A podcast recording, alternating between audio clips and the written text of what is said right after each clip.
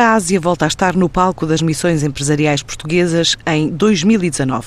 A Índia, o Paquistão e Taiwan têm manifestado interesse em fazer negócios com empresários nacionais. São destinos que permanecem no radar das organizações que prometem contactos bilaterais com as empresas pelo potencial que representam. Alguns destes destinos já constam da agenda de visitas de prospecção do Observatório Lusófono para as Atividades Económicas. São missões esperadas para o primeiro semestre do ano. Portugal é o cliente 57 da Índia, o que corresponde a exportações para o nosso país de 0,24% do montante global.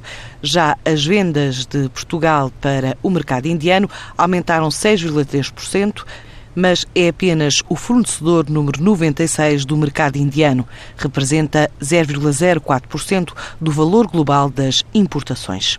O ano passado, as exportações do Paquistão para Portugal cederam os 114,4 milhões de euros.